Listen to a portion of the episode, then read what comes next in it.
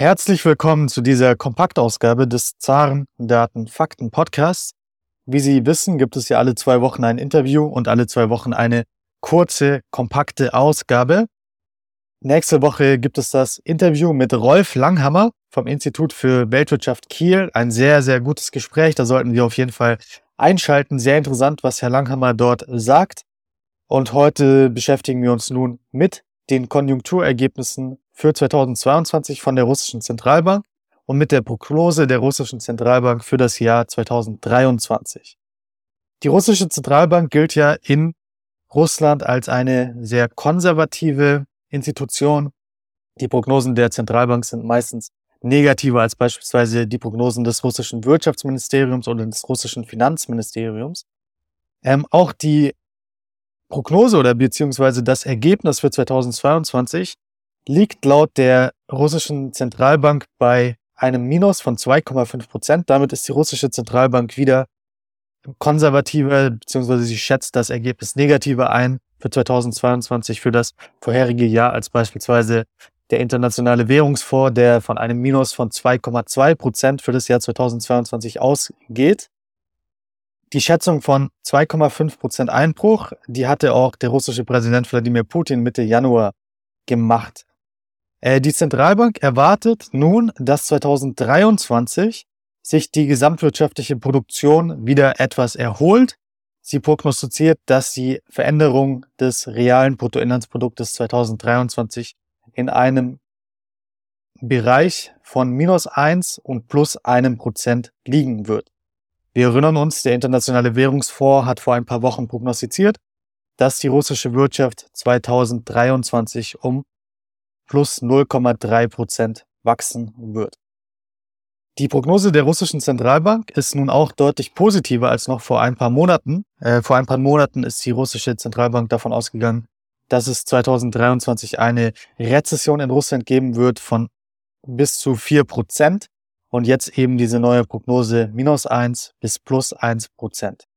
Die Zentralbank hat auch entschieden, den Leitzins weiterhin bei 7,5 Prozent zu belassen das kommt nicht überraschend, ähm, denn das wurde erwartet, das wurde davor quasi angekündigt.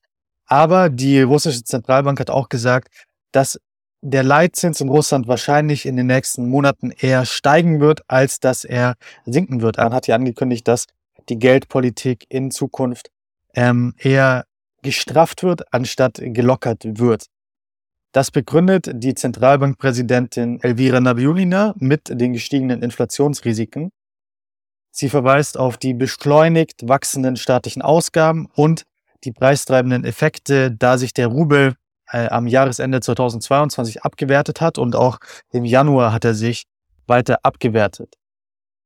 Die Zentralbank erwartet, dass die Inflationsrate bis Ende 2023 auf 4 bis 5,3 Prozent sinken wird. Wir erinnern uns, 2022 ist die offizielle Inflation in Russland bei ungefähr 12 Prozent gewesen. Der private Verbrauch in Russland wurde auch von der Zentralbank angesprochen. So hat die Zentralbank geschätzt, dass der reale Verbrauch der privaten Haushalte 2022 um 1,8 Prozent gesunken ist. Die Russen, so die Zentralbank, hätten eine erhöhte Sparneigung im letzten Jahr gehabt, auch wenn es jetzt äh, wieder Zeichen für eine Verbesserung der Stimmung der Verbraucher äh, geben würde. Die russische Zentralbank erwartet, wie schon gesagt, ähm, dass sich der Leitzins äh, für 2023 nicht deutlich verringern sollte, sondern er ungefähr zwischen 7 und 9 Prozent liegen wird. Insgesamt kann man sagen, dass diese neuen äh, Prognosen und auch das Konjunkturergebnis für das Jahr 2022 der russischen Zentralbank ein kleiner Hinweis darauf ist, dass sich die russische Wirtschaft in einem leichten Aufschwung befindet. Natürlich äh, wissen wir nicht genau, wie sich das in der Zukunft weiterentwickelt und es gibt weiterhin große Risiken. Äh, was die Ein- und Ausfuhren nach Russland betrifft, erwartet die Zentralbank eine kräftige Erholung der Einfuhren im Jahr 2023, wobei die Ausfuhren sich nur schwach äh, erholen werden. Der Rückgang der Einfuhren im Jahr 2022 betrug laut der russischen Zentralbank 17,7 Prozent und die Ausfuhren sind nur etwas weniger eingebrochen. Sie sind um 15,1 Prozent ähm, eingebrochen. Auch der Leistungsbilanzüberschuss wird 2023 voraussichtlich stark sinken. Also die Zentralbank geht von einem Sinken von 71 Prozent aus. Wir erinnern uns, der Leistungsbilanzüberschuss 2022 war enorm für Russland. Ähm, der Wert der russischen Einführung von Waren und Dienstleistungen wird laut der Zentralbank um etwa 11 Prozent auf 384 Milliarden US-Dollar steigen, während die Ausfuhren um etwa 19 Prozent auf 507 Milliarden US-Dollar sinken werden. Der russische Überschuss wird damit äh, im Waren- und Dienstleistungshandel um etwa 56 Prozent sinken und nur noch 123 Milliarden US-Dollar erreichen, was ja immer noch äh, beachtlich ist. Also ein Leistungsbilanzüberschuss von 123 Milliarden US-Dollar. Und deswegen bewegt sich der Leistungsbilanzüberschuss 2023 in einem normaleren Rahmen. Ja, das war es auch schon mit den letzten Zahlen der Zentralbank, mit der russischen Zentralbank, die ja von vielen als wirklich kompetent eingeschätzt wird.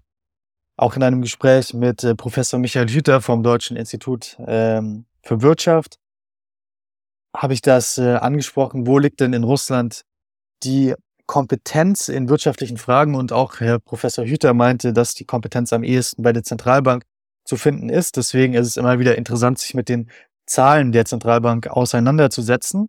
Wir beobachten die Lage weiter. Und nächste Woche gibt es, wie gesagt, das Interview mit Rolf Langhammer vom Institut für Weltwirtschaft Kiel. Und ich hoffe, Sie schalten nächste Woche wieder ein, um sich dieses Interview auch anzuhören. Bis dann. Falls Ihnen der Podcast gefällt, dann lassen Sie uns doch gerne eine Bewertung da. Wir freuen uns über Zuschriften, über Verbesserungsvorschläge und über 5-Sterne-Bewertung. Bis nächste Woche.